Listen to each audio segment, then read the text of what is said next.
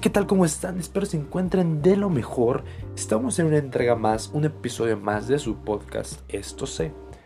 Hemos estado un poco ausentes en el podcast, pero lo vamos a retomar como era costumbre. El episodio del día de hoy se llama La alfabetización en la sociedad digital. Quédense para ver este tema.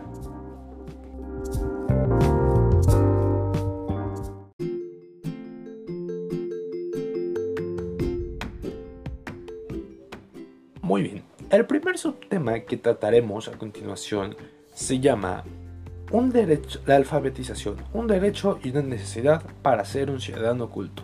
Bueno, vamos a ir un poquito a la historia, un poquito atrás de qué era la alfabetización, o más bien qué era una persona alfabeta o una persona culta. Bueno, estamos hablando de hace, ¿qué será? En la década de los 60, 1960 1970, 80, incluso parte de los 90, eh, las personas cultas o alfabetas eran aquellas que sabían leer periódico, sabían leer de entrada. Eh, que tú supieras leer era un gran avance. También que leyeras libros, revistas, en especial periódicos, estar al día con las noticias. Aparte también el escribirte hacia una persona culta saber escribir, redactar cartas sin faltas de ortografía, con buena letra, obviamente, también eran eh, eh, estas personas que podían mantener una conversación fluida y con un vocabulario variado, un léxico pues un poco interesante, no tan común y enriquecedor en cuanto a palabras. O para también las personas que conocían de nombres literarios, artistas, filósofos sabios del pasado, o simplemente quienes eran capaces de memorizar fechas relevantes o efemérides históricas. Esto eran las personas cultas en ese, en ese tiempo, en 1960, a partir más o menos. Sin embargo, actualmente una persona culta no solamente debe saber estas cosas, o este es el estereotipo de una persona culta de hace unos 40 años tal vez. Actualmente una persona culta debe tener conocimientos tanto impresos como digitales. También debe de interactuar con un sistema de menús u opciones mediante el teclado, ratón, pantalla táctil, el saber navegar en diferentes documentos hipertextuales, esto sin perderse, también conocer mecanismos y procedimientos, tanto para grabar imágenes, para, por ejemplo, hacer un podcast simplemente, tener lo básico. Hay muchas personas que, me incluyo en ellas, no sabemos este, eh, utilizar Excel. Excel es una herramienta eh, no fácil, difícil, pero muy útil en diferentes ámbitos, muchos ámbitos. Entonces, hay un meme que dice la vida es como, como Excel y yo no sé usar Excel. Entonces es muy difícil, hay personas que tienen que estudiarlo, tienen que tomar cursos para aprender a utilizar estas herramientas. Así que bueno, ahora vamos a definir qué era este, bueno, qué es más bien la alfabetización. En sí, su significado más tradicional ha sido entendida como la capacidad de saber leer y escribir textos codificados a través de símbolos gráficos. Estos han sido de distinta naturaleza, ideográficos como los del Antiguo Egipto o China, los fonéticos que son como los de las lenguas modernas derivadas del alfabético fenicio, y también más adelante eh, se ha aplicado el concepto de alfabeto a otros lenguajes basado en formas comunicativas, mediante la luz, el sonido o el tacto. Por ejemplo, los lenguajes, de, lenguajes o alfabetos de Morse o Braille. Actualmente, con la aparición de formas de representación más complejas como el lenguaje visual, multimedia, hemos de ampliar el concepto de alfabetización más allá de la mera lectura y escritura textual, lo que comentamos hace ratito. Esto, en consecuencia, el concepto de alfabetización es, es, un sentido amplio. Podemos entenderlo como la adquisición y dominio de las competencias que permiten el uso de símbolos de representaciones de la cultura en múltiples formas y lenguajes. Porque bien, eh, existen diferentes tipos de lenguaje como lo acabo de leer. Eh, anteriormente eran únicamente, creo que las distinciones, la parte del lenguaje escrito, el que nosotros aprendemos, digamos que, mm, el que, sí, el que tiene nuestro idioma, eh, existía lo que es el lenguaje braille eh, y en código morsa y también eh, las claves que utilizaban las personas que estudiaban taquimecanografía. eran, eran por así llamarlo, rayas, puntos, que tenían un, valor. Les, les agregamos un valor y representaba un cierto mensaje. Muy bien, ahora vamos a hablar un poquito más de historia, poniendo un contexto. Los humanos desde el principio de la historia han querido destacar y han querido ver más allá. Lo hemos visto desde los filósofos de antes de Cristo, personas que se habían cuestionado la existencia del ser humano, el que estamos aquí, por qué. Y con el paso del tiempo, más en, en Europa, se ha, este, ha habido más avance del lado de Europa. Reconocemos que ya es primer mundo y aquí estamos en, según la revista Forbes, en lo que es Latinoamérica, es tercer mundo. Aunque muchas personas creen que esto es únicamente mental, pero sí hay ciertas partes que necesitamos este, actualizar para llegar a ser primer mundo. Pero bueno, metiendo, regresando al tema, me decía un poco. Desde, ellos, desde siglo X al parecer, en la Edad Media, hacían muchas de las cosas que tardaron años en llegar a México. Así que digamos que su coeficiente colectivo, simplemente la, vamos a llamarlo una chispa, la chispa, digamos que les prendió más rápido a ellos. Y aquí hay diferentes teorías, hay personas que dicen que por lo mismo de estar en un lugar frío o de ser más población de la que éramos aquí en, en, Latinoamérica, eh, tuvieron, tuvieron esta necesidad de crear cosas, como lo hemos visto en diferentes este, personajes históricos que sus planos han servido tanto científicos, filósofos, sabios que han ayudado al mundo, Nicolás Tesla, Albert Einstein, este, Leonardo da Vinci en la arquitectura también fue un gran avance. Pero vamos a ello, aterricemos la idea. A lo que quiero llegar es que en estas partes del mundo, en su momento, hubo más necesidad de la que tuvieron tal vez en nuestros antepasados en América Latina. Según estudios antropológicos, ah, principalmente, pero también la psicología del aprendizaje y la denominada sociología de la comunicación y la cultura han demostrado que nuestra existencia individual se configura porque nacemos, porque desde que nacemos, perdón, vamos interiorizando un conjunto de creencias, valores, sentimientos, ideas y conocimientos que son propios y específicos del grupo colectivo en el que pertenecemos.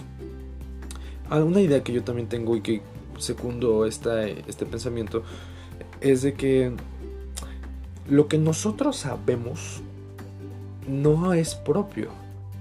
Realmente pocas veces en la vida tenemos ideas propias y lo voy a explicar. Digo esto porque las ideas que tenemos acerca de, vamos a llamar una subcultura, los hemos, no son propias son de nuestros padres, influencias de los tíos, influencias de los amigos. Realmente lo que tú piensas, hay muchas personas que no tienen ni siquiera esta, esta parte de decir, ok, ah, esto es lo que yo pienso y nadie me lo va a mover, esta idea. Somos realmente influenciados. Y esto va de generación en generación, esto lleva años. Y, llevaba muchos días pensándolo, dándole vueltas en mi cabeza. Realmente pocas veces en la vida se nos ocurre algo realmente que sea nuestro. Muy pocas veces, porque regularmente estamos influenciados por la educación de los padres, de los tíos, de los abuelos, de los amigos, tu contexto. Así que, como decía esta, esta cita, pocas veces es que se te ocurrir algo y más que nada eh, está muy influenciado por tu contexto de socialización. Muy bien. Por otra parte, hablaremos del problema de la alfabetización. Ah, en general y de modo particular, la denominada alfabetización digital debemos analizarla como un problema sociocultural que está vinculado con la formación de la ciudadanía en el contexto de la llamada sociedad informacional. Esta debe plantearse como uno de los retos más relevantes para las políticas educativas destinadas a la igualdad de oportunidades en el acceso a la cultura. Esto es algo muy importante porque va, eh, las generaciones que nacimos entre, bueno, que nacieron más bien, entre el 94 tal vez, entre los 90 y 2000 Actualmente tienen entre 30 y 20 años, tal vez. 30 y 20 años. estas personas han demostrado pues adaptarse a estas tecnologías. Digamos que por esta generación no hay tanto problema. Hablemos ahora de la generación de los 2000 para acá, mucho menos problema. Nos adaptamos pues adecuadamente. El problema radica en las generaciones que pues no vieron esta, este cambio tan drástico como nosotros y tan no tan drástico más bien tan natural o sea estas anteriores generaciones sí notaron la diferencia de qué era antes y el después y claro todos te dicen que era mejor antes porque vieron supieron que era nosotros no supimos qué era y pues tenemos únicamente un modelo y no podemos decir es mejor el otro porque nunca lo hemos probado así que ese sector de la población es el que realmente deberíamos preocuparnos y alarmarnos porque actualmente son adultos, son personas entre 38 años hasta los 60, lo mucho, 70 años. Y que vaya a decir que las personas eh, mayores, adultos mayores, pueden adaptarse un poco mejor a las tecnologías debido a, que en su mayoría tienen mucho tiempo libre. Entonces como niños chiquitos le pican a todos lados para saber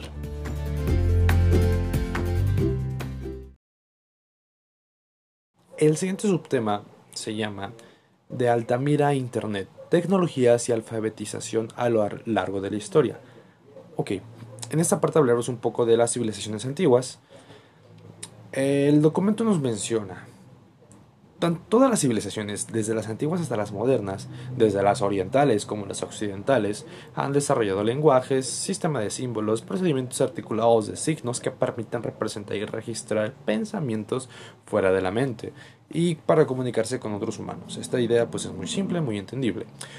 Unas veces, veces, unas veces estos lenguajes adoptaban formas icónicas, eran los pictogramas y en otros símbolos abstractos. Estos sistemas representaban en un continuum que va desde la representación figurativa y realista del dibujo, que esto es como los podemos ver en las pinturas de las cuevas de Altamira, hasta la abstracción de los símbolos en el alfabeto textual moderno. El alfabeto que conocemos actualmente no es el mismo con el, no es el mismo boceto que se inició. Recordamos que el español es una lengua romance y esta tiene sus orígenes latinos y griegos. De hecho, el español, el español latino, bueno, hablemos de español castellano y español latino, eh, es enteramente compuesto de vocablos griegos y latinos. Bueno, en latín, no latinos, en latín.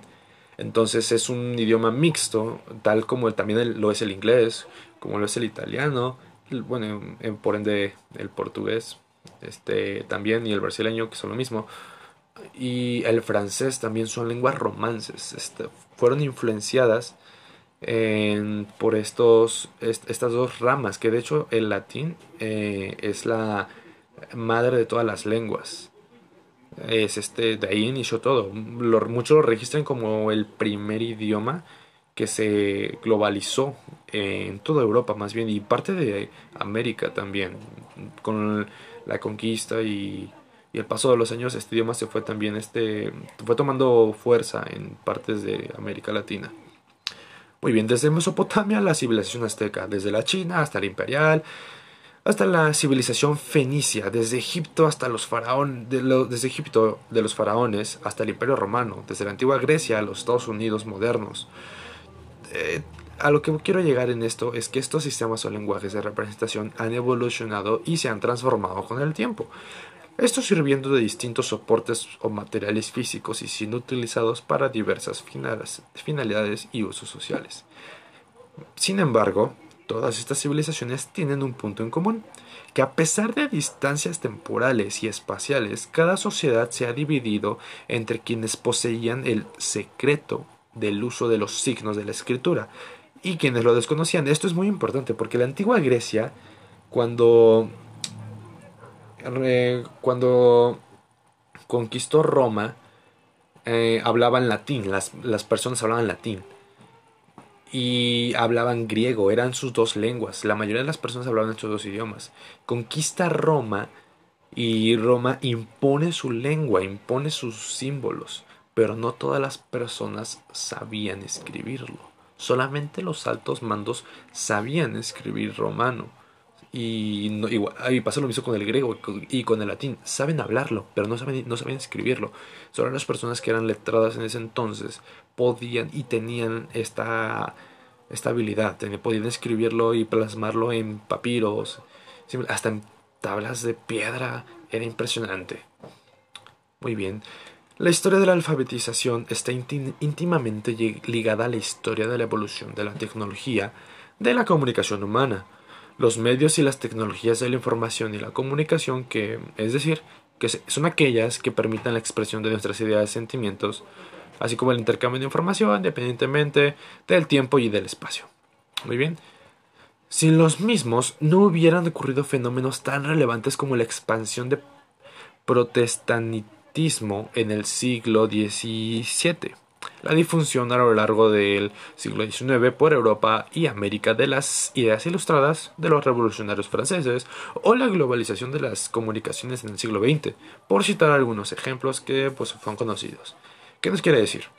Si no hubiera sido por el intercambio de ideas, el Mm, establecer un idioma fijo, no hubieran, muchos de los hechos históricos que conocemos no hubieran pasado, jamás. Ahora bien, hablaremos acerca de las primeras huellas de la cultura del Homo sapiens que pues eran dibujar en piedras. Como sabemos, el ser humano tiene esta necesidad de comunicar y trascender lo que sabe. Lo poco que conoce, lo mucho que conoce, quiere dejar huella, porque hay un libro que se llama la negación de la muerte de Ernest Becker, en el cual nos menciona que los humanos nos engañamos, negamos la muerte constantemente y lo hacemos de diferentes maneras. Hay unas personas que lo hacen mediante el arte, porque mediante el arte ellos sienten que trascienden y van a llegar a generaciones. Hay personas que se engañan, digámoslo así, así lo menciona Ernest Becker. Estas, yo estoy transmitiendo lo que él menciona en el libro. Ernest Becker decía que las personas se engañan mediante la religión también. Em, creen que si son buenas personas en la tierra se les compensará en otra vida. Y esto no solamente lo hace el catolicismo, lo hace también, me parece que el budismo y el judaísmo, mm, diferentes religiones. Y otra de las negaciones que supuestamente el humano lo hace em, es que dejando su semilla, teniendo familia, dejando un legado, yo fallezco, pero mi legado sigue. Entonces son las negaciones que, que tiene el ser humano para con la muerte. Y este era, y vayan, vean, el plasmar imágenes en piedras, ya lo estamos viendo con la negación de la muerte mediante el arte, porque vaya, tal vez no se conocía, no tenía un concepto del arte en esos momentos, pero con el paso del tiempo nosotros le adquirimos ese valor, le dimos ese valor de arte a un simple dibujo de una persona que tal vez no tenía un idioma fijo, no tenía, no podía vocalizar palabras como las conocemos actualmente. Ahora bien, llegó el proceso de transformar el pensamiento en símbolos, que llegó la escritura como invento. Ok, hablaremos un poco de esto.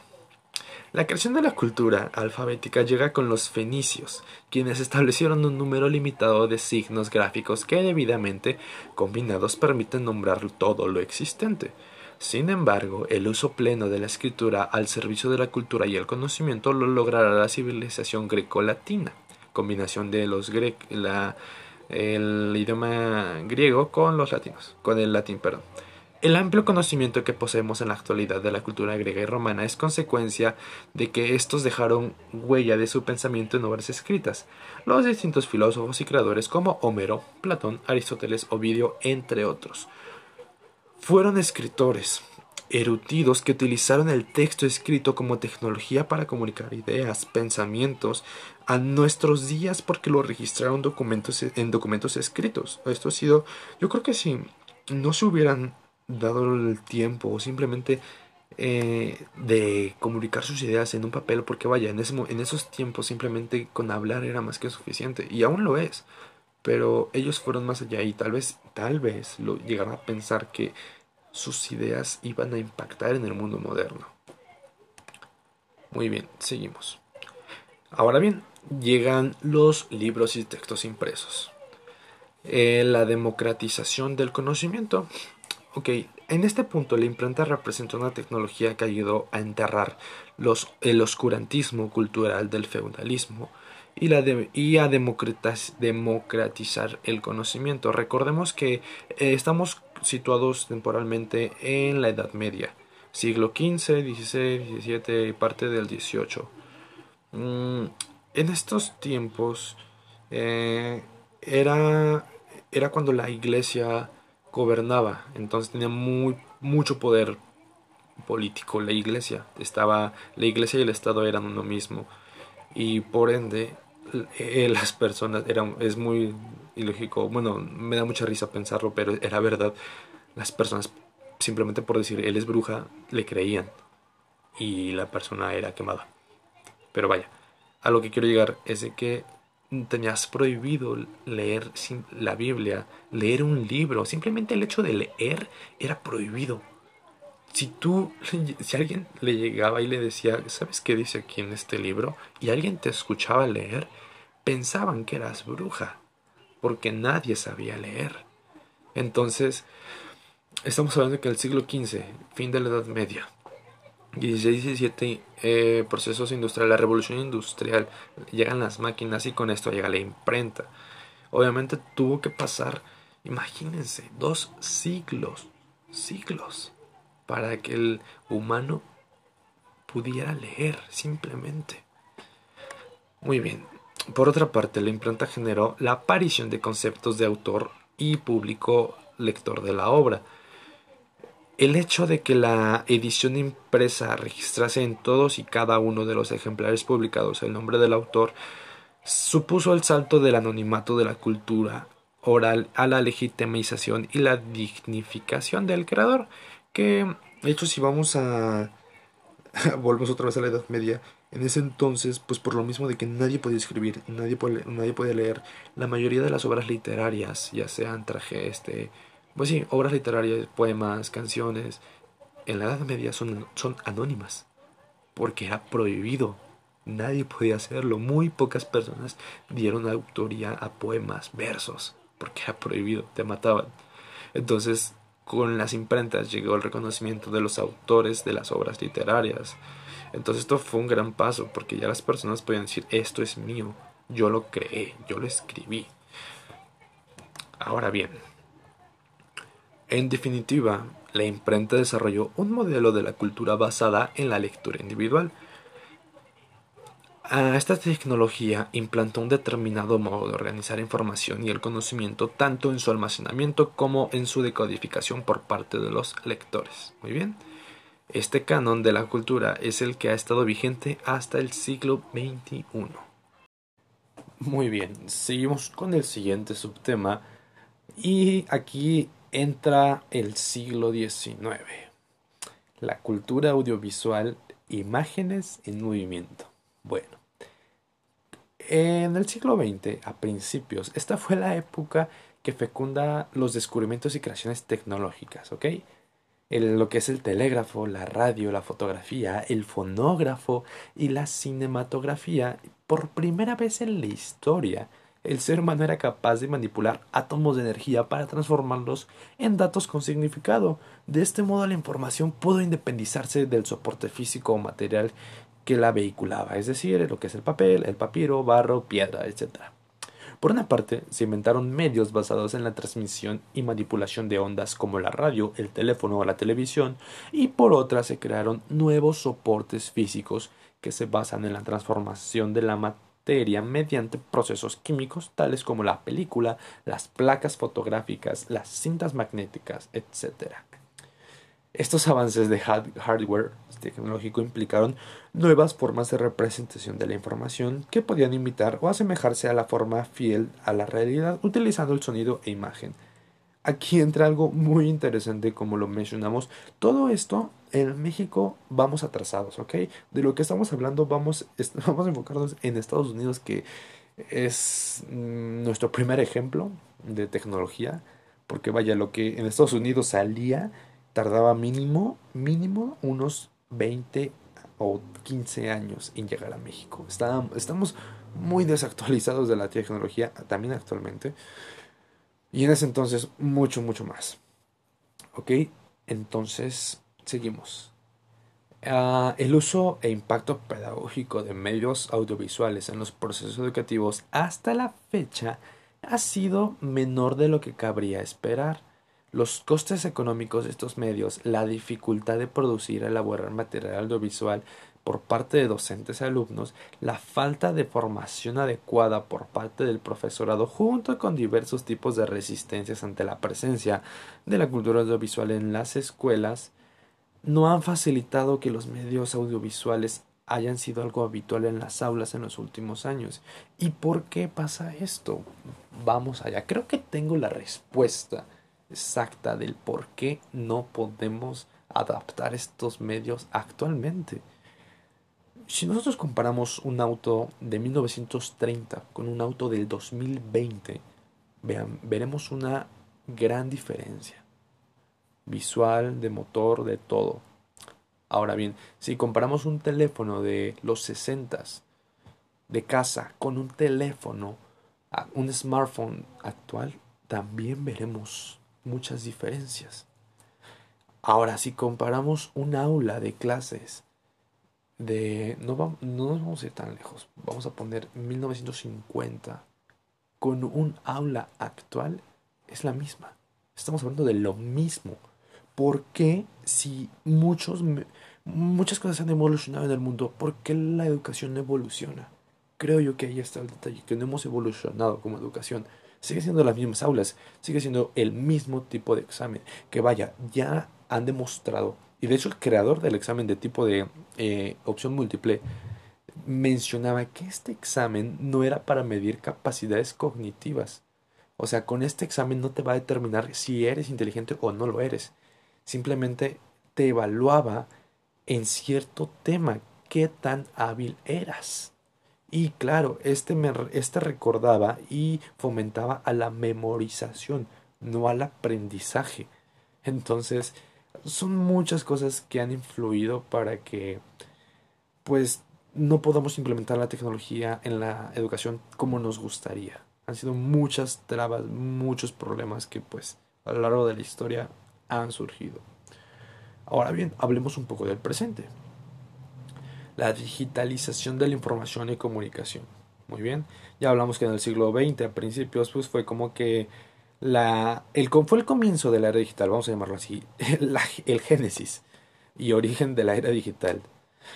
Muy bien, a mediados de este siglo se construyeron las primeras máquinas procesadoras de información codificada en un sistema binario de datos. ¿Qué, quiero decir? Las primeras computadoras. La creación del ENIAC en 1946 es considerado como el hito que abrió la evolución tecnológica de la informática. Esta era una máquina enorme, ocupaba casi alrededor de 1500 metros cuadrados. Esto era lo de un cuarto enorme, era casi casi un piso entero de un edificio. Era enorme, eran máquinas alrededor de dos metros y cacho pasaban los dos metros en algunos casos y saben lo que podían almacenar no se acercaban ni siquiera a un giga eran kilobytes de información era impresionante pero vaya a lo que vamos era un avance tecnológico era tecnología y quiero dejar esto bien claro la tecnología no tiene que ver a fuerza con computadoras celulares circuitos no la tecnología es todo aquello nuevo que facilita tu vida. Un ejemplo, la persona que inventó las veladoras estaba haciendo tecnología. ¿Por qué? Porque podías llevar la luz y transportarla del lugar A al lugar B. La persona que creó los zapatos era tecnología. Entonces, recordamos, tecnología no está ligado a cosas que sean virtuales, que sean electrónicas, que sean de teléfonos, computadoras, no, puede ser cualquier cosa. ¿Ok? Muy bien, seguimos.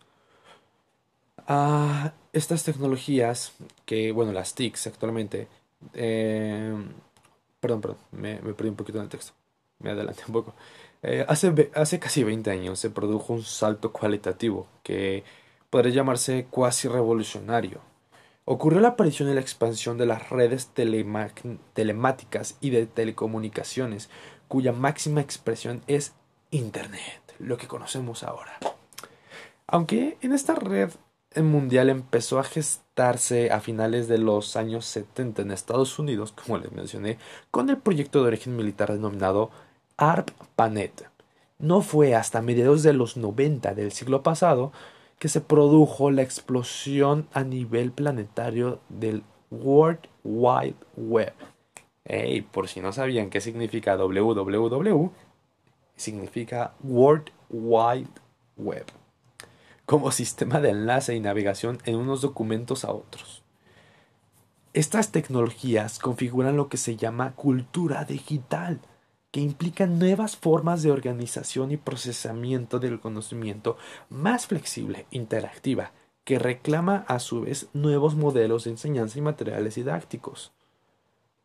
Ahora bien, podríamos decir que la digitalización de la información basada en la utilización de la tecnología y de las redes es la gran revolución técnica, económica y sociocultural del inicio del siglo XXI. El uso generalizado de las TICs en las transiciones económicas y comerciales, el ocio, el tiempo libre y la gestión interna de empresas en la comunicación han sido parte fundamental de lo que viene siendo como la economía actual de todo el mundo. Les voy a platicar algo muy rápido. Yo tengo un compañero que le encanta el baile y desde la secundaria ha intentado superarse y superarse y superarse y actualmente tiene una tienda de ropa en línea. Hace unos 40 años jamás hubieras pensado que iba a existir eso. Es más, ni siquiera te suena. ¿En línea? ¿Por teléfono? Pues jamás. Ah, con esto no ha habido muchas palabras que sean adecuadas al diccionario, tal como Bluetooth, click, ah, por ejemplo, Wi-Fi, muchas otras, ¿ok? Seguimos. Ahora vamos con las TICs. Ya son un fenómeno de masas entre jóvenes y algunos datos a nivel mundial y de España. Ok, empecemos. Ok, y ya casi para terminar, este podcast se alargó un poco más de lo habitual. Eh, hablaremos acerca de las competencias que llegaron a aplicar las tecnologías digitales al sector laboral, porque ahora bien, ya no bastaba con tener tu título, ahora tenías que saber el manejar una computadora, saber los programas, el utilizar Word, Excel, que han sido desde el 98, Windows 98, 96, se han utilizado y han existido esta paquetería de, de aplicaciones para el trabajo. Entonces, muchas personas que vamos a situar en la década de los noventas. Había jóvenes que en los noventas eran adultos, 24 años. Nacieron alrededor de los, de los 70, 74. Pero vaya, las personas que eran adultas en los noventas, que tenían 50 años, ¿cómo se iban a adaptar? ¿Cómo les exiges? Era algo impresionante porque las empresas comenzaron a exigirlo y únicamente los que podían hacerlo eran contratados y los que no, bye. Entonces fue una situación de muy injusta, muy muy injusta, más en Estados Unidos. Muchas personas perdieron, sus empleos por no saber tecnología, no saber la digitalización. Entonces es muy, muy alarmante. Fue un, fue la caída de la economía también debido a que se disparó el precio de la tecnología en ese instante. Era muy difícil tener una computadora de escritorio en tu casa. Muy difícil. Aún estaban utilizando métodos como la mecanografía, eh, la computadora antigua, de hecho sus primeros vestigios, digámoslo así, eh, manualmente, con tinta. Y es que siento yo que, y lo he platicado, el cambio fue muy rápido. En menos de 20 años ya habían saltado lo que no se había hecho en siglos. Entonces fue muy rápido el cambio. Y ahora bien, enfocándolo en un ámbito más mm, de, de docencia, de educación, esto no fue implementado hasta el 2008 alrededor que surgieron pizarrones electrónicos y que vaya, no en todas las escuelas los tenían y no todas funcionaban. Los tenían en las primarias públicas, pero la verdad yo nunca vi a mi profesora utilizar un pizarrón electrónico, plumones electrónicos. No se gastaban, no les pasaba nada, se borraba digitalmente. Eran unas cosas impresionantes, pero nunca se utilizaban. Así que esto es un tema que, vaya, carecemos en México de alfabetización digital y vaya, ni se diga en Latinoamérica eh, nos hace falta, vamos muy atrasados en este tema. ¿Y qué es lo que nos toca? Investigar por nuestra parte, aprender por nuestra parte. No esperar que el gobierno implemente un plan de estudios en donde, claro, todos aprenderemos en conjunto tecnología, porque no, no va a pasar. Y si pasa, va a tardar mucho. Así que, ¿qué te recomiendo yo? Investiga. Si tienes la oportunidad, hazlo. Claro, no te voy a exigir algo que no tienes oportunidad. Seamos realistas no te desvivas pensando que también la tecnología lo es todo, porque no lo es. Aún estamos en esta parte del mundo en la que está el mundo real y el mundo virtual. Hay que saber distinguir de estos dos mundos y tener en cuenta que ni muy muy ni tanta.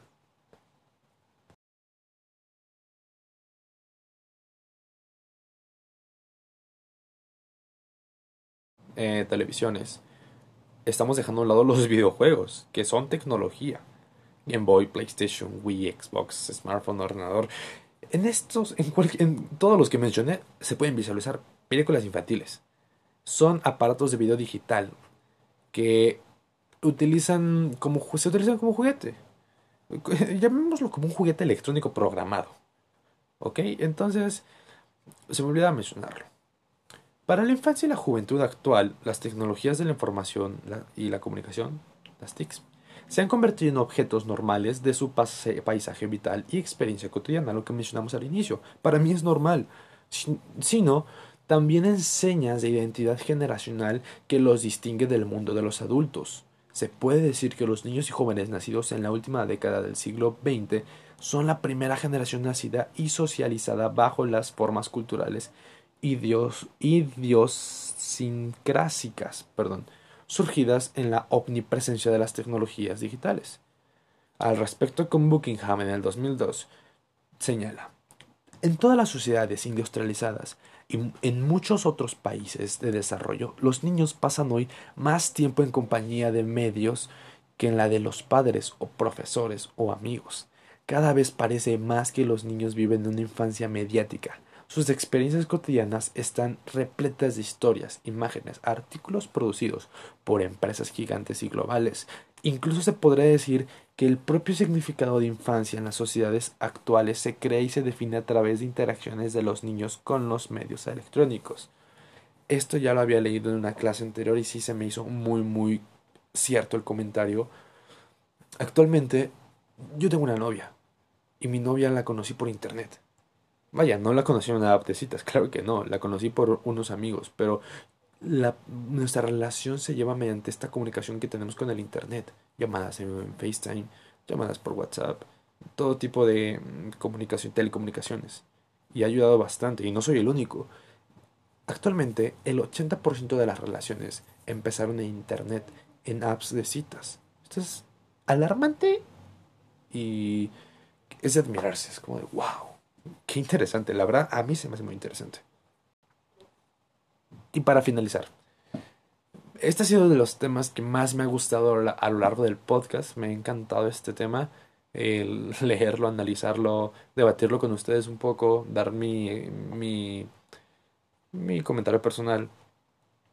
Y como conclusión, lo que puedo decir es que poco a poco la alfabetización digital va disminuyendo. Poco a poco somos malas personas que estamos involucradas en este medio. Y algo muy importante, que se aplica en todo, o te adaptas o te mueres. Suena cruel, yo lo sé, suena muy cruel, pero así es, te adaptas o te mueres. O aprendes o te cambian. Así que mi consejo, si tienes la oportunidad de aprender estos medios, utilízala. Hazlo no lo postergues para al rato, porque entre más creces, más difícil se te es aprender y esto no es nada. Te aseguro que unos 30 años vamos a estar viendo programación de hologramas. Vamos a estar teniendo videollamadas mediante un holograma como en Star Wars. Vamos a poder Ah, cuando el ser humano pueda, bueno, cuando el ser humano eh, haya la manera de controlar la luz, agárrense, porque ahí va a estar bueno. Ahí empezará lo difícil. Esto es como que el camino por el, por el parque de rosas, todo tranquilito, muy bonito, jardín de niños. Viene lo difícil. Y recuerden este comentario, viene lo difícil.